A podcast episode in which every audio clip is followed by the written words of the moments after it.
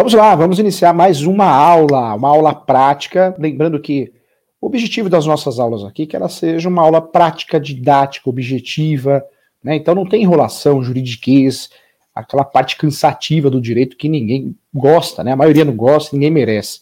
E nós estamos aqui não para falar da teoria, mas sim do que acontece no dia a dia. Tudo baseado na jurisprudência, baseado também é, na, na, atual legislação e também nos meus livros, tá? Esse aqui é o Direito Imobiliário de AZ, da editora Mizuno. É, fiquei muito feliz pelo prêmio da revista Four Times e da revista Lex, que elegeu o livro de melhor é, conteúdo-benefício, ou seja, preço e qualidade, prática de verdade. E a revista Four Times também elegeu como o melhor livro de direito imobiliário do Brasil. Muito feliz pelo prêmio, tá? Muito feliz mesmo. Esse aqui é o lançamento, o último lançamento do professor, advogado imobiliário de sucesso, onde eu falo de contratos imobiliários na prática, tem foco na locação também, é, tem foco na regularização de imóveis, no uso capião, na, na incorporação. Então, tudo que a gente precisa está aqui também para ajudar. Vamos juntos? Vamos navegar pelo mundo do direito imobiliário? E hoje o assunto da nossa aula, aqui no Conselho Federal, é um assunto muito importante. Nós vamos falar sobre os crimes na locação. É, ah, professor Júlio, o direito imobiliário ele tem a ver com crime? Tem a ver.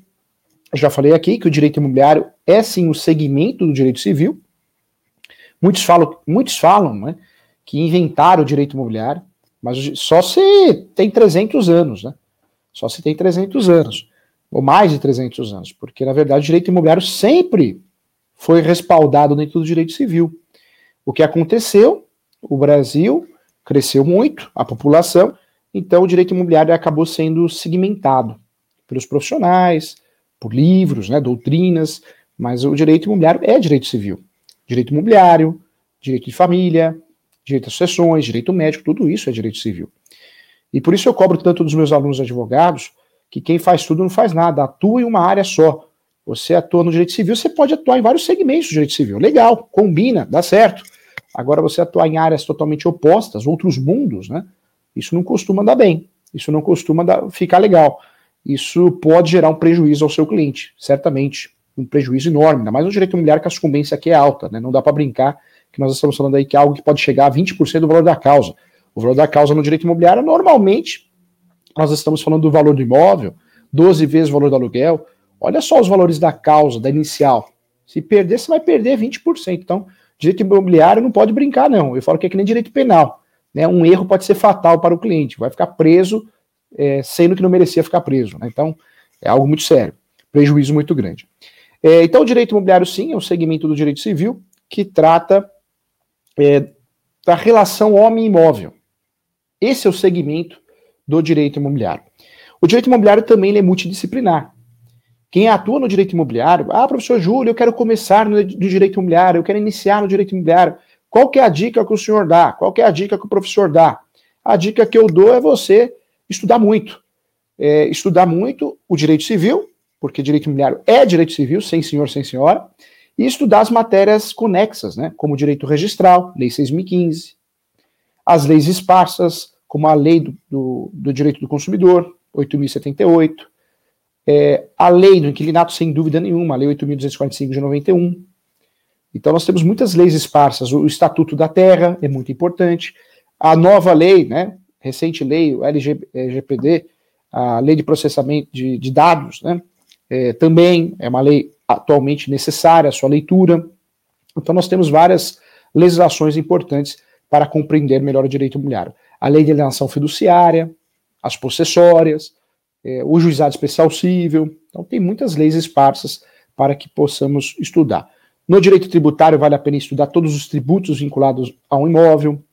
É, no direito do trabalho, entender sim o que é a asta pública trabalhista, a reclamação trabalhista, uma contestação trabalhista, porque isso vai impactar diretamente nos bens da pessoa física ou pessoa jurídica. É, sem dúvida nenhuma, o direito penal e o processo penal também deve ser objeto de estudo, assim como o direito constitucional, o direito administrativo, para que possamos atuar com qualidade no direito imobiliário. Por que isso? Porque nós temos o direito imobiliário e várias áreas de atuações. O direito imobiliário tem a parte de regularização de imóveis, tem a parte de contratos e tem a parte também de locação. Essa parte de locação é muito importante, para o locador, para o locatário, comercial, residencial, para o inquilino, que muitas vezes esquece de alguns detalhes contratuais ou esquece de exigir o direito de preferência que seja de fato tipificado. Para o inquilino só existe direito de preferência quando ele registra, registra não, termo correto, a verba, né? Faz a verbação do contrato de locação na matrícula do imóvel alugado. Aí sim existe direito de preferência. Mais a cláusula de reserva ou de vigência dentro do contrato. Então, várias dicas importantes, várias informações importantes que se o locador soubesse, faria melhor. Se o inquilino soubesse, exigiria para ter mais segurança. Eu falo que locação é uma situação muito complexa, não é uma situação para pegar na internet copia e cola de Google, hein? Não é não. É uma situação que merece sim uma leitura, uma análise, uma, um aprofundamento nos estudos. Se você pegar a locação, eu sempre falo isso nas aulas, nós temos pelo menos três legislações. A lei do inquilinato, lei 8.245 de 91, o Código Civil, em relação às locações de espaços publicitários, exemplo que eu sempre dou em aula é o outdoor, a vaga de garagem autônoma, o hotel, motel, a parte hotel para fins de moradia, e o Estatuto da Terra. Não podemos esquecer também na locação, é, na locação rural, né, no arrendamento rural. Então nós temos muitas legislações que são importantes para que a gente possa dominar e saber tudo sobre locação. E mesmo porque a locação ela não é ensinada na faculdade. No, na, esco na escola não, a gente não aprende locação. Na faculdade de Direito, muito menos. No curso ITTI, né, de transações imobiliárias, muito pouco, muito pouco, diante da, da complexidade do assunto. Então, nos resta correr atrás do prejuízo. Parabéns para você que está assistindo essa aula, tá bom? Vamos juntos aqui. Nós temos os crimes do direito imobiliário. Quando eu falo crimes, existem vários crimes que devem ser estudados no direito imobiliário. O professor está lançando um livro, ainda esse ano, Crimes no Direito Imobiliário. Todos os crimes que podem ser praticados no mercado imobiliário, nas transações imobiliárias. Isso nos interessa muito. Nos interessa porque você parou para pensar? Você que é corretor de imóveis, você que é corretora, você que é leigo, você que é advogado, advogada, que você pode estar tá cometendo um crime sem saber. É ruim, né? Você está cometendo um crime sem saber falsidade ideológica, falsidade documental, esbulho possessório, estelionato, sem saber. Você pode aí ser tipificado num crime, ter uma dor de cabeça. Isso acontece no direito imobiliário em várias situações, mas de forma específica na locação acontece muito. Na locação, no contrato de locação. E é isso que eu quero ensinar a você. Porque eu quero o teu bem. Eu quero que você seja feliz. Eu quero que as, que as coisas deem certo na tua vida. Então, uma forma de eu te ajudar, eu contribuir com o meu conhecimento para que você não entre numa fria, num golpe, não faça besteira, não cometa um crime, uma contravenção penal, sem, de fato, é, ter essa intenção. Tá bom? Peço atenção agora. Vamos estudar, então, os crimes na locação, os crimes no contrato de locação. É isso mesmo. Você corretor de imóveis, corretora, você proprietário de imobiliária, síndico, você investidor, você advogado, advogada, Talvez você está dando uma dica, um palpite, uma orientação para o seu cliente, e mal você sabe que você está fazendo ele cometer um crime, ele ou ela, ou a família, né? Cuidado, isso vale para todos. Né? Pode ser uma hold, tá? pode ser pessoa física, pessoa jurídica, vale, pra, vale para qualquer locador. Então vamos juntos, vamos lá. Olha só, dentro dos nossos estudos, o que, que vai aparecer para você agora? O que está aparecendo para você agora nesse momento? Está aparecendo para você o artigo 43 Aqui, ó, 43 da lei do inquilinato. Ou seja, nós estamos falando aqui do artigo 43 da lei 8.245 de 91. Isso é prática no contrato imobiliário, prática nos contratos imobiliários. Hein? Esse artigo ele, ele traz é, a tipificação criminal na locação. Então, o locador pode cometer vários crimes na locação. O inquilino também, tá? Mas, ah, professor Júlio, eu estou lendo aqui com o professor artigo 43 da Lei 8.245 de 91. Que absurdo, professor Júlio. Esse artigo só está falando dos crimes que podem ser cometidos pelo locador, né? É, e o locatário? A lei não tipifica? Eu preciso lembrar a você que o locatário ele tem ao lado dele a lei. A Lei 8.245 de 91 ela foi criada para o inquilino não para o locador. Assim como o Código de Defesa ele, ele foi criado para regulamentar a relação de consumo e proteger o consumidor, além do clinato foi criada para proteger a relação locatícia, mas proteger o inquilino, que é considerado pela jurisprudência, pela doutrina, a parte mais frágil nessa relação. Por isso, nós temos vários crimes que podem ser cometidos pelo inquilino, pelo locatário, entre eles é, falsidade de documentos, é, falsidade ideológica, estelionato, vários crimes que podem ser cometidos, esbulho possessório, entre outros. Mas a lei ela trata dos crimes, ela tipifica os crimes na locação por parte né, é, do locador, os crimes que podem ser cometidos pelo locador. E quero lembrar você, segundo a Lei 8.245 de 91, quem pode ser o locador? O proprietário, aquele que tem um registro, ou ou pulseiro, aquele que tem a posse, aquele que tem um imóvel irregular. Aquele que tem um imóvel irregular, porque comprou a posse através de cessão de direitos possessórios e afins, ele pode alugar. Ele pode ser o locador. É muito comum no Brasil. Brasil é o país do jeitinho brasileiro, né? A gente não pode analisar porque tem muita gente do bem, muita gente que, que não quer prejudicar ninguém, não quer fazer nada de errado. Mas tem. O, o, o percentual menor faz um estrago danado, não faz? Eu já tive vários exemplos no meu escritório de advocacia, professor que exerce advocacia de verdade, é, junto com a minha equipe maravilhosa.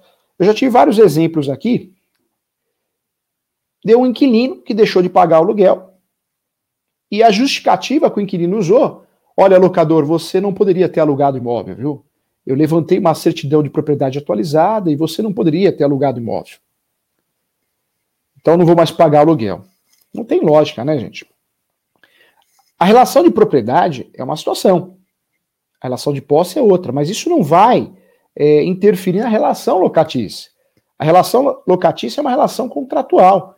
Se eu assinei um contrato de locação onde eu sou inquilino e eu me, me responsabilizo em pagar aluguel e cuidar do imóvel para você, não interessa se você é proprietário ou possuidor, mesmo porque a lei ela possibilita, a lei permite que o possuidor, ou seja, aquele que tem a posse, que tem um imóvel irregular, fazer a locação.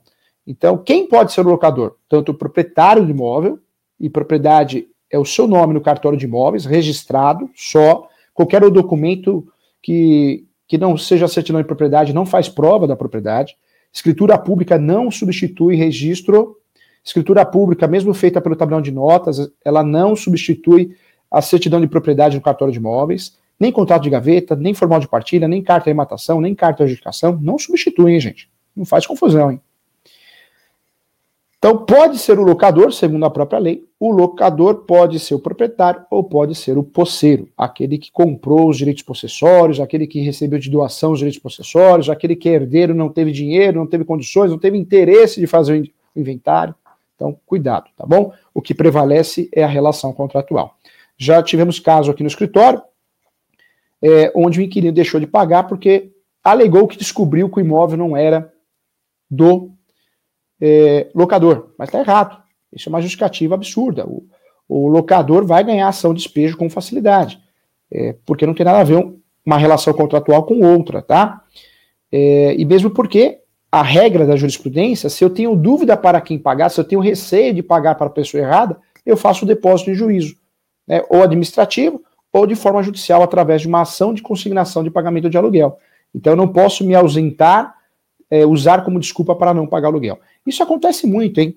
É, tem um cliente aqui, o, o, o, cliente, o Marcos, né? Não vou falar o sobrenome, então não tem problema. O Marcos comprou um imóvel pela Caixa Econômica Federal, financiado. Ele achou melhor, por algum motivo, mudar de casa, mudou, né? É, e alugou esse imóvel que estava financiado. Só que, em virtude da sua situação financeira, ele deixou de pagar o financiamento imobiliário. Deixou de pagar parcelas, três, quatro, cinco, seis parcelas. O que, que aconteceu? O inquilino, sabendo dessa informação, eu não vou pagar. Não vou pagar porque eu descobri que o imóvel não é dele, é da Caixa, e que ele também não está pagando prestação da Caixa. Essa é aquela conversa, né? Que é, é que nem briga de marido e mulher, não se mete a colher, não tem um boato desse, né? Que eu acho o, boato, o boato é, mais sensato do mundo.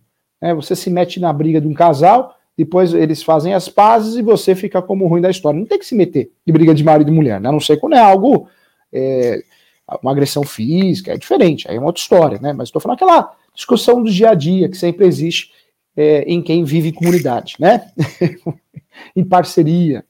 É, não tem nada a ver, né? Tanto é que nós fizemos a ação contra esse inquilino mal pagador e ganhamos a ação de despejo, inclusive tutela antecipada. Foi para fora, em missão. Missão da posse. Porque não tem lógica, não dá pra, para eu alegar a falta de pagamento em virtude de um motivo desse, né? Não tem nada a ver a relação do locador com a caixa com a relação do inquilino com o locador. São relações diferentes. Ah, professor, mas isso pode impactar no contrato? Claro que pode. Sabemos que sim. Porque se o, o Marcos não paga a caixa, não faz acordo, né, não ganha uma ação revisional, não ganha uma ação de rescisão, a caixa vai mandar o imóvel a leilão. E alguém vai arrematar. E essa pessoa que arrematar, normalmente vai mandar notificação. E se o inquilino não sair, vai fazer a ação de emissão na posse. Mas aí é uma outra situação, aí caberia verificar a possibilidade do inquilino processar o locador, perdas e danos, se entender necessário, se o contrato tem uma proteção em relação à evicção, aí precisaria analisar melhor, aprofundar os estudos em relação ao caso concreto, o caso prático, e, e ao contrato, se ele foi bem feito ou não nesse sentido. Mas não simplesmente deixar de pagar aluguel e usar isso a seu favor, usar isso como alegação como desculpa, tá? Vamos lá. Vários crimes, então, o locador pode cometer. É, e aí eu começo juntamente com você, a fazer uma análise. Então vamos juntos. Artigo 43 da Lei do Inquilinato, Lei 8.245 de 91, lei que foi alterada pela Lei 12.102 de 2009, tá? É, o artigo 43, é, ele é um artigo, um artigo que deixa muito claro a tipificação dos crimes, das penalidades criminais e civis, tá? Então, aqui é fundamento para eu fazer uma denúncia criminal e é fundamento também para pedir uma indenização na esfera civil. Então vamos lá. Constitui contravenção penal punível com prisão, punível com prisão simples de cinco dias a seis meses. Ou, veja que é uma pena alternativa, tá? Ou eu fico preso de cinco dias a seis meses, ou é, eu vou pagar multa, que pode chegar de três até 12 meses do valor do último aluguel atualizado. Então, a penalidade, né, os crimes, a punição, a sanção nas penalidades dos crimes na locação, nós temos duas situações alternativas. Ou a prisão é, de cinco dias até seis meses, ou nós temos aí a multa de três até 12 vezes o valor do aluguel, do último aluguel pago atualizado, tá? Então, essa é a punição. Nós sabemos que no Brasil, os crimes é, onde a pena seja menor de dois anos, são considerados crimes de, é, de menor, é, menor conceituação, é, são crimes tratados como crimes leves, né? Então eu tenho uma situação diferente processual. É, isso vai correr no GCRIM, né, Juizado Especial Criminal, e esse que, crime de menor potencial ofensivo, que é o termo correto, crime de menor potencial ofensivo, é, não vai, não ultrapassando a dois anos, Normalmente, se eu sou réu primário, eu consigo fazer uma transação penal, claro que é facultativo, é algo se a parte, o réu quiser fazer, mas eu posso pagar cestas básicas, eu posso prestar um serviço à comunidade, então existem alternativas cumprindo esses requisitos, é, requisitos, entre eles você não ter usado né, é, essa, é, esse direito, vamos dizer assim, nos últimos cinco anos, e também ser réu primário, tá? Vamos lá. É, o primeiro crime, então, tipificado aqui na locação, você que é inquilino, fique atento a isso. Pode ser que você é, foi induzido a erro, né? pode ser que você foi é, vítima de um crime, e você, locador, fique atento, você que está assistindo que é locador, para não cometer esse crime, ainda mais se você for corretor de imóveis, corretora, é, proprietário de imobiliária, proprietária, advogado, advogada, você não pode orientar o seu cliente errado. Já pensou você dar uma orientação para o seu cliente, aí o seu cliente acha sozinho no Google, né? Ele acha o artigo 43, sei lá, a informação chega, o anjinho da guarda mandou para ele, ele, ele vai perceber, ele ou ela vai perceber que você orientou, você é advogado, advogada, corretor, corretora, é, orientou ele a cometer um crime. Então vai, vai ocorrer um desgaste muito grande nessa relação. O primeiro crime, atenção então aos locadores, locatários, inquilinos, proprietários, possuidores e aos operadores do mercado imobiliário, é exigir por motivo de locação ou sublocação quantia ou valor além do valor do aluguel em encargos permitidos. Vamos traduzir isso? Esse primeiro inciso do artigo 43 da Lei 8.245 de 91, ele deixa muito claro que exigir por motivos de locação ou sublocação um valor além da locação é crime, é crime. Isso tem nome, é luva, luva ou luvas, né? Então eu chego no, no meu inquilino e falo, olha, é, você vai, além de pagar o aluguel, você vai pagar cada três meses, cada cinco meses, cada seis meses, um valor de 50 mil, um valor de 10 vezes o aluguel, um valor de cinco vezes o aluguel, um aluguel, porque o imóvel aqui é muito bom, viu? O ponto é muito bom, é uma avenida muito boa, aqui é ótimo para posto, restaurante, lava rápido, cabeleireiro, né? escritório de advocacia, imobiliária, então é, eu acho justo. Se você aceitar, saiba que o locador cometeu um crime. Ele, não você, né? Você foi obrigado, você foi obrigado a assinar, aceitar. E você pode usar isso numa ação civil para pedir a rescisão do contrato, uma indenização, e pode fazer uma denúncia criminal é, onde esse locador ou seus representantes, seja advogado, advogada, corretor, corretora, imobiliária, vão prestar esclarecimentos numa delegacia, porque existe atificação do crime. O Ministério Público vai dar andamento. Por mais que os crimes menores de dois anos, né, a penalidade, cuja penalidade seja menor de dois anos, sejam considerados crimes de menor potencial ofensivo, é considerado crime, né? E aí, ou a parte sendo réu primária, cumprindo os outros requisitos, faz um acordo, ou ela vai ser punida. E a punição, você já sabe, de cinco dias a seis meses, né? De prisão simples, ou multa de três a 12 meses do valor do aluguel atualizado do último. Pesada, né? Pesada. Mais um crime que eu queria falar com você é exigir por motivo de locação ou sublocação mais de uma modalidade de garantia. Tá cheio, hein? Tá cheio. Muitos é, locadores, proprietários ou possuidores, muitas imobiliárias, corretores, fazem isso, hein? O meu cliente ele quer duas garantias ou três para que o meu contrato fique bem garantidinho. Tem nada de garantidinho, não. Que garantidinho uma ova. Ou eu faço um contrato de locação com uma garantia, a lei dá quatro opções. O meu livro eu falo de três, porque eu deixo mais didático. Ou eu não faço nenhuma, que é possível você fazer um contrato de locação sem garantia.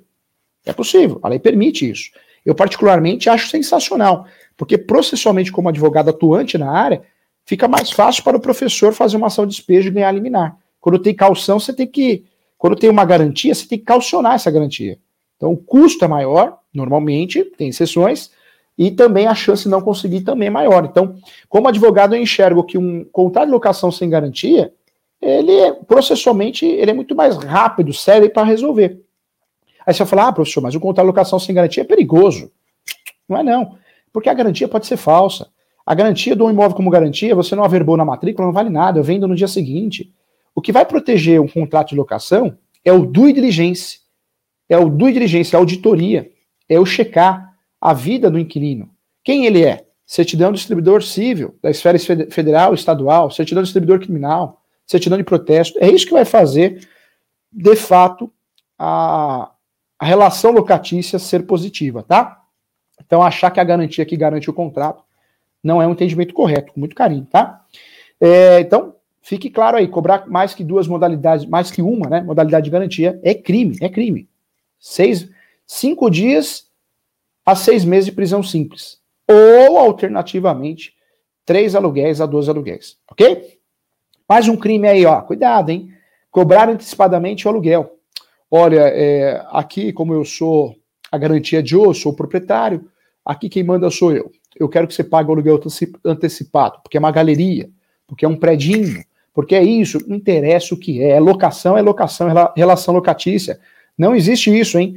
Quando você cobra aluguel antecipado, por qualquer motivo, um ou mais, tipificou em crime, tá? A única exceção é o artigo 42 é, da locação por temporada. Aí nós temos uma exceção mesmo, aí tudo bem, ok? Vamos lá, mais um crime que é cometido também, e aí um outro artigo, eu peço sua atenção, acorda aí, é o artigo 44. Constitui crime de ação pública punível com detenção, aí muda a pena, tá? Então, 44. Estudamos o 43 da lei do inclinato, agora estudamos o 44 constitui crime de ação pública punível com detenção de três meses a um ano, que poderá ser substituída por prestação de serviço à comunidade. Veja que a pena aqui é diferente. Tem detenção, ó. Hum, vai ver o sol nascer quadrado, hein? Ó, aqui é diferente, hein? Então aqui nós temos o quê? Detenção de três meses a um ano. Então, 44, a coisa começa a complicar, hein? Tá? Tudo bem, volta a falar, né? Não quero assustar ninguém, não, mas aqui nós temos aí também um crime de menor potencial ofensivo. Mas a tipificação da pena é outra. E aí sim, recusar seu locador ou sublocador nas habilitações coletivas multifamiliares a fornecer recibo discriminado do aluguel. Então, tem que fornecer recibo discriminado, separado do aluguel, ok? O locador tem essa função, a imobiliária ou quem faça a administração. Depois, dois, deixar o, o retomante dentro de 180 dias após o endereço do imóvel, após a entrega do imóvel, é, no caso do inciso terceiro do artigo 47. Não fizer, não fizer pelo prazo mínimo de um ano. Também crime.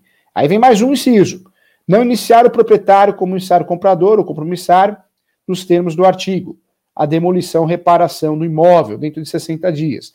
Então, aqui tudo é, são situações da denúncia do contrato, do fim do contrato. Também existem situações de crime. Também pode ser alegado na, na ação, na, em ações cíveis, ou feita uma denúncia criminal, tá? É, não iniciar o proprietário promissário comprador ou promissário cessionário nos termos do artigo 9, 47, 40, 52 e 53, a demolição reparação do imóvel dentro de 60 dias, contados da sua entrega. Então, é, essa é uma situação que eu sou locador, eu falo, olha, eu quero imóvel de volta porque eu vou demolir, viu? Tá caindo aqui. E eu não faço isso. Então, o inquilino pode é, correr atrás do prejuízo, né? Foi o um argumento usado só para tirar o inquilino. É, executar o despejo em inobservância com o artigo 2 do 64. Isso é bacana, hein? Então, tem muita gente que gosta de resolver na força as coisas, não é isso? É, sempre aquele cunhado, né? O cunhado que se acha, o cunhado que se acha o bonzão, é isso? O bam, bam, bam. Ele vira na, no churrasco de família e fala: Não, você fez despejo, você gastou dinheiro com advogado?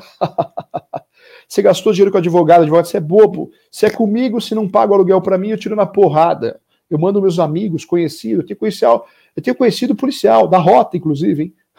gastar dinheiro com advogado. Sabe esse seu cunhado que tá falando isso? Tá falando uma bobagem.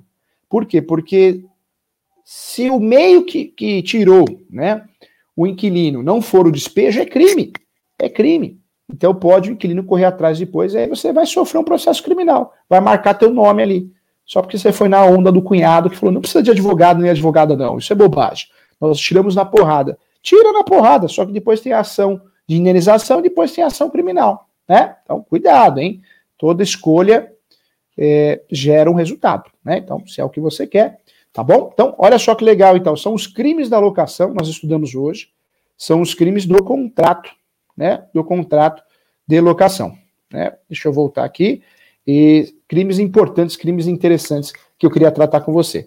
Então, advocacia imobiliária na prática é, é feita através também de uma análise contratual e uma análise preventiva, né? Preventivo do diligência e quando nós fiz, fazemos uma análise após a assinatura do contrato, é um compliance. Aqui eu estou te entregando informação para que não aconteça esses erros, para que você não seja induzido a erro, tá bom? Legal, né? Falei que você ia gostar da matéria de hoje, muito bacana, hein?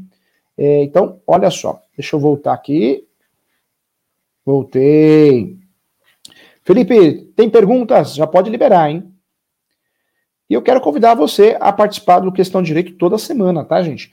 Normalmente ao vivo, quando o professor tem tem alguma situação, uma reunião, uma audiência, eu deixo gravado para você. Então o tema, quando não é ao vivo, ele é inédito, tá? Não vai perder.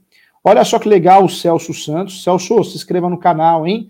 É, eu quero indicar todo mundo a minha pós-graduação. O professor tem uma pós-graduação na plataforma ESO, depois vai aparecer para você, nós voltamos a falar sobre isso. Ah, Fernando, o Felipe é sensacional. Entra nesse site aqui, www.portaleso.com.br. ESO quer dizer Escola Superior Universitária é, essa pós-graduação em Direito Imobiliário, Transações e Negócios Imobiliários e Contratuais, ela custa, a faculdade cobra o valor de 980 reais, 80 centavos, se eu não me engano, tá? Mas por, por um valor menor de mil reais, você faz uma pós-graduação online com plantões de dúvidas mensais. É muito legal. Quando me convidaram para o projeto, eu fiquei muito feliz de conseguir aprovar o projeto, inclusive, porque é um custo-benefício, né? Os cursos é muito caro, tudo é muito caro. Então, tá na tua mão aí a opção de você se aprofundar no assunto, tá bom? Tá convidado. Professor, eu quero uma mentoria sua, eu quero bater um papo, quero mandar dúvidas para você. Vai aparecer aí o telefone do escritório, tá? É o 11 97685 3891. Siga o professor nas redes sociais, meu Instagram é professor.julio.sanches, eu sempre faço sorteio dos meus livros, e o meu e-mail é julio.professor.direito.gmail. é, eu demoro um pouquinho para responder, porque a demanda é muito grande. Se você precisa com urgência, é melhor no WhatsApp, que você já sabe o número que está aparecendo para você, tá bom?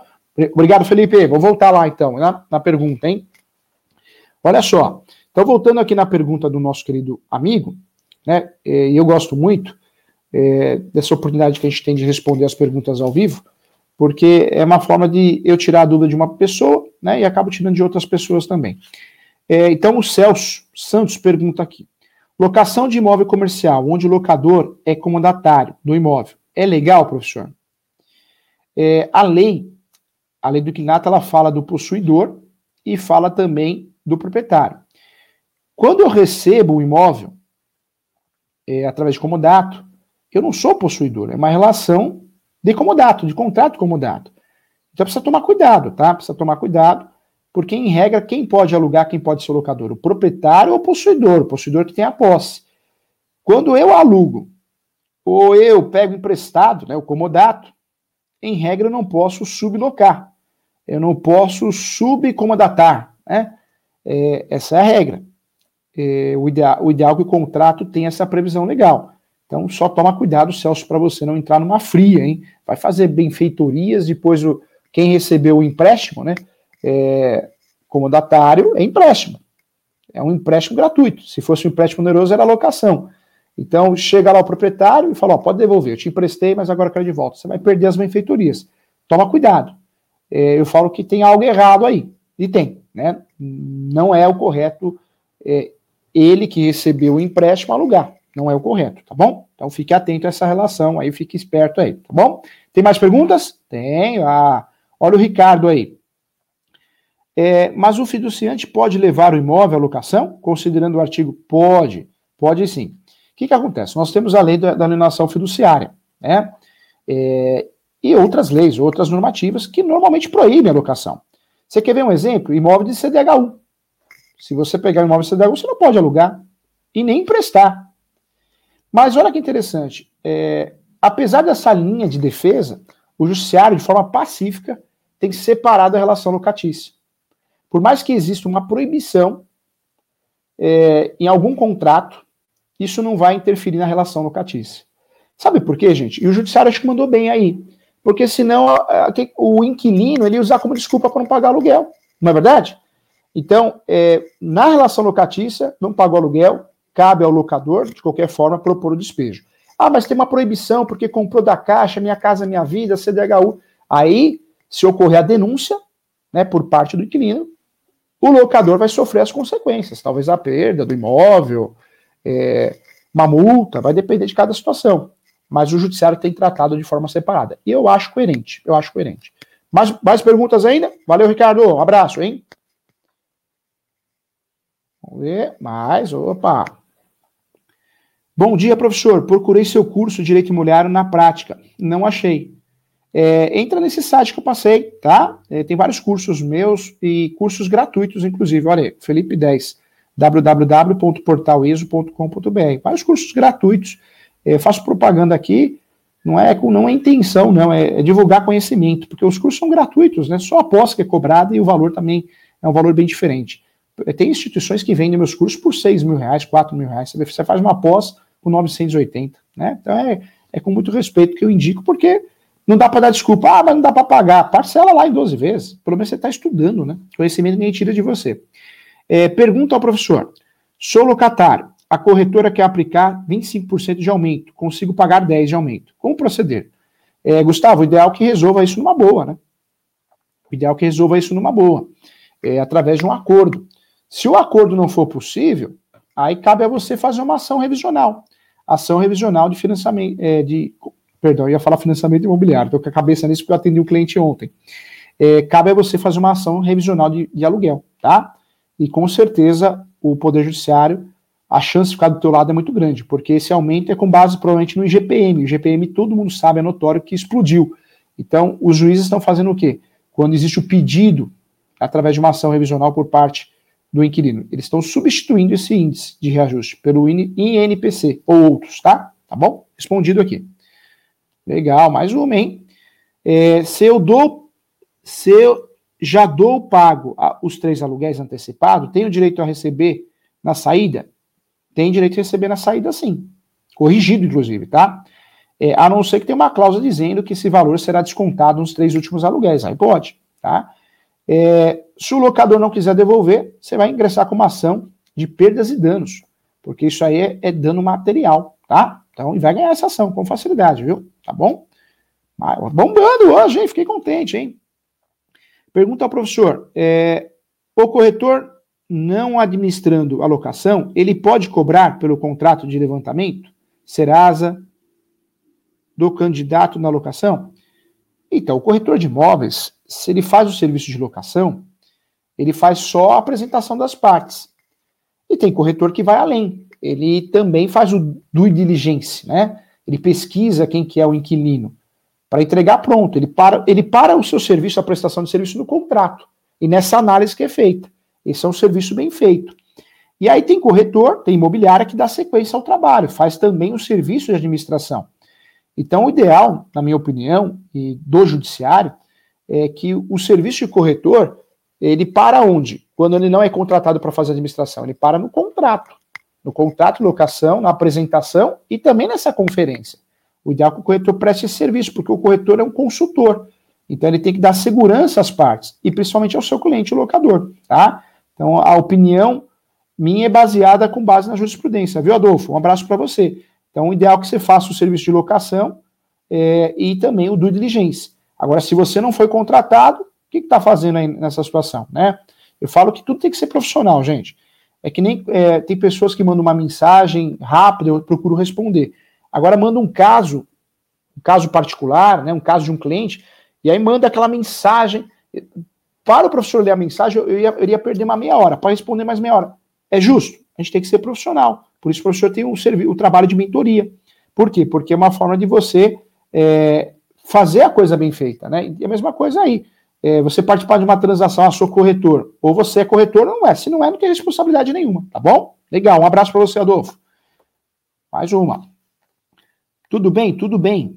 É, Rudney, Rudney, um abraço para você, hein? Quero, quero também pedir que todos que estão assistindo se inscrevam no meu canal, tá? No YouTube. Júlio César Sanches. Também tem muitas aulas à sua disposição. É mais, mais aulas complementares, tá bom? Júlio César Sanches. Na multa de quebra de contrato, é feita em cima do valor inicial ou do valor atual do contrato? É, existe uma discussão muito grande, mas a jurisprudência já chegou ao consenso que é do valor atual, não do valor do início do contrato, tá? Então, a multa deverá ser cobrada de forma proporcional, é, sendo limitada a três aluguéis do último valor pago. Isso é o correto, tá bom? Legal. Mais uma pergunta? Bombou, hein? Bombou. Legal. Gente, então, com muito carinho, encerramos mais um programa. Um grande abraço para você. Se inscreva no meu canal, se inscreva no Instagram, continue acompanhando nas redes sociais. Um grande abraço, sucesso na tua vida, tá bom? Tchau.